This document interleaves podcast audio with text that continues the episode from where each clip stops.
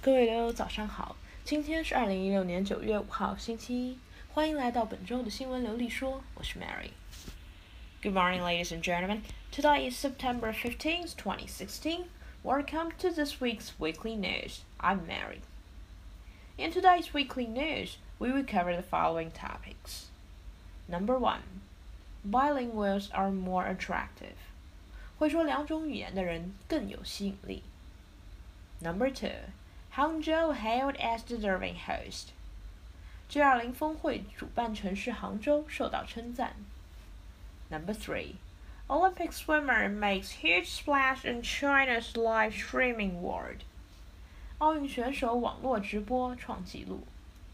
Number four, Apple under Tim Cook more socially responsible. Cook 领导下的苹果公司更具责任感。下面我们进入详细报道。 首先来看本周的流利说头条。在中国，绝大多数人都要学习一门外语，学生就不多说了，甚至很多职场人士工作了，还不得不利用业余时间练习外语，给自己充电加油。那其实学习语言并不是一件容易的事，很多人就说了。你在英语上花这么多时间，值得吗？那么一起来听一听 CNN 的报道是怎么说的。Bilinguals are more attractive. Want greater success in your career and your love life, as well as a healthy brain long into old age? The answer could be to learn another language. 原来多学一门语言能让人成为人生赢家。可是这么说有什么依据呢？According to a majority of Americans and Britons polled in a new survey by language app Babbel. 71% of Americans and 61% of Britons believe speaking more than one language makes a person seem more attractive. 啊，原来是调查出来的。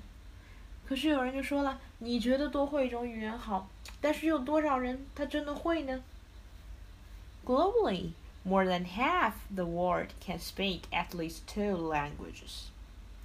哎呀，不得了了，原来超过半个地球的人都会啊！哎，其实呢，这个里面啊是有科学依据的。就为什么大家都要学语言？这个专业人士啊就向我们解释了。Languages not only enable you to expand yourself in terms of perspective and skill set, but they also open doors and help you better understand other cultures and peoples. Miriam Plieninger, Director of Didactics at Babbel, tells CNN.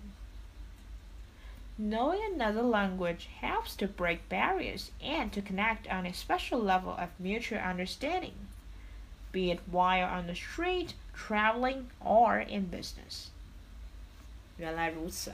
就是说啊，多会一门语言呢，能够教会人们换位思考，多理解别人。你看看这个，你感觉一个人学了语言，情商都提高了。你这样想啊，努力学习啊，还是值得的。你再想想，职场上升职加薪，生活中幸福美满，哎呀不得了！明天开始啊，要天天在琉璃说上读新闻。那说到新闻啊，最近不得不提的一条新闻，恐怕就是杭州的 G20 峰会了。G20 也就是二十国集团，是一个国际经济合作论坛，它是由原八国集团以及其余十二个重要经济体组成的，那也包括中国。那这个峰会呢，它在很多地方都举办过。比如说美国华盛顿啊，俄罗斯圣彼得堡啊，法国巴黎啊，哎，那有人就好奇了，那今年的这个 G20 杭州，它是靠什么 PK 掉国内其他城市当选主办城市的呢？Hangzhou hailed as deserving host G20. Although many may have been surprised when Hangzhou was chosen to host the summit, economic statistics suggest it well deserves the honor. When the national economy grew at 6.7% in the first half of this year, the lowest in more than two decades, Hangzhou steamed ahead with 10.8% growth, joining hands with Chongqing as China's only two cities with a double-digit growth rate. 你看啊，这数据就说明问题了。杭州和重庆唯二的达到两位数经济增长的城市。那有人就说，为什么不选重庆呢？啊，新闻里没说，那 Mary 就跟大家说一下。其实杭州模式的特点啊，它主要是以服务业立足的，尤其是呢和互联网相关的这个互联网金融啊、电子商务啊，比如说阿里巴巴。那信息经济呢，在二零一五年啊，对杭州的这个 GDP 增长贡献率已经超过了百分之五十。那重庆模式的特点呢，主要是在于它的工业化道路的转型呢比较成功。大家都知道，中国有很多这个工业化城市，对吗？那重庆现在呢，已经成为了全国最大的汽车生产基地，而它的笔记本电脑产量呢，也占比达到了全国笔记本电脑总产量的百分之四十。那在重庆和杭州这个双方的较量之中呢，这个杭州的模式啊，被认为更具前沿性和趋势性。那不止这些啊。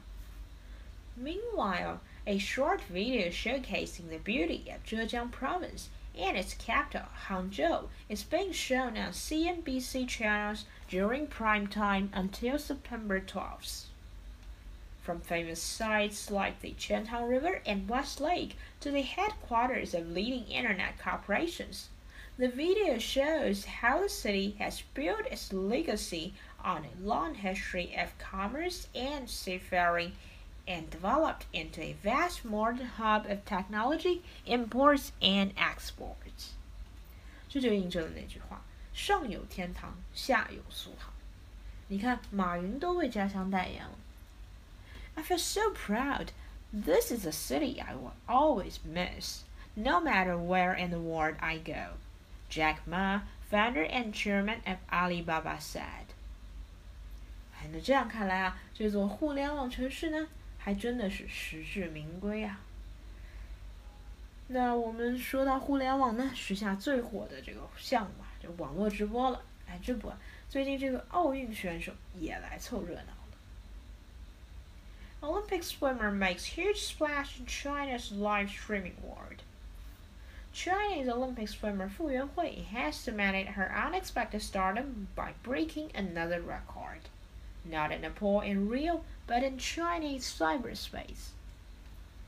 An hour-long broadcast by the 20-year-old Olympian last Wednesday on Yingke, one of China's biggest video live streaming platforms, had attracted more than 11 million views by midday Monday, a number almost unheard of for athletes. 哎，不得了！你看这傅爷第一次直播就有超过一千一百万的这网友围观。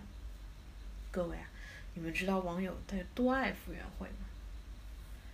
During first live chat, fans showered her with expensive virtual gifts, including numerous resort islands, each of which cost about seven hundred and twenty dollars to purchase in a smartphone app. 你看这网友真舍得啊！ 傅园慧为什么会走红啊？很多人都在想。那 Mary 自己也说说自己的看法哈。作为一个九零后，甚至说九五后的选手呢，你能看得出来，其实傅园慧她还挺认真的。哎，但她跟很多人不一样的地方，就是她能够用比较轻松的方式去化解压力，她很乐观，不沉重。哎，这就跟传统意义上那个充满压力的为金牌冲刺的那些很多运动员，它形成了一个反差。而且呢，傅园慧她很真实。据说有一次被问到里约奥运会的目标，当时这个台下坐了很多很多领导啊，结果这我们的泥石流少女面不改色心不跳，她说：“奥运会备战准备的很差，哎，但是没关系，我们输也要输得漂亮。”哎，你看看这简直是一个大写加粗的耿直啊！你说这这还有谁会这么说？这就没谁了呀！这样说，但是你发现没有，就是他说的也很有责任感，他说输也要输得漂亮。那说到责任感呢，梅尔就想到另外一个人，这个 CNN 就认为这个人很有社会责任感。其实大家不陌生他，Mary 也老提他，他就是 Tim Cook，苹果公司的现任 CEO。话说大大厨同志在掌勺了苹果之后啊，除了接连向中国投钱之外，其实他还做了不少其他事情。就苹果的销售业绩有所下滑，有失有得，在其他方面，苹果是进步了。Apple under Tim Cook more socially responsible. Nearly every employee praised Cook. Previously, Apple's COO for being a savvy operator who definitely manages a complex global business and its relationship with suppliers, retailers, and investors. Under Cook's leadership, Apple finally began matching charitable contributions for, from employees, which had long been a sore spot for staff. Teams are encouraged to be more aware of Apple's supply chain and any red flags they might notice on trips abroad, according to one former employee. Another employee said there was definitely a louder environmental voice inside the company, pushing it to be greener. 那 Cook 上任之后呢， 这个员工的参与感更强了，公司更正式了。以前啊，因为乔帮主主见性很强，那当然了，这个乔帮主的判断能力还是不得不说特别好。但是很多员工自己呢，他就感觉啊，就都都听老大的，就少了一点发挥的空间。自己的意见呢，有时候就没有完全被听到。By putting social justice front and center, Cook may make Apple a more attractive brand for employees and customers. However, this must be weighed against what Apple has lost in recent years. Cook also said, the obvious things are we are more employees. The company is four times larger by revenue since 2010.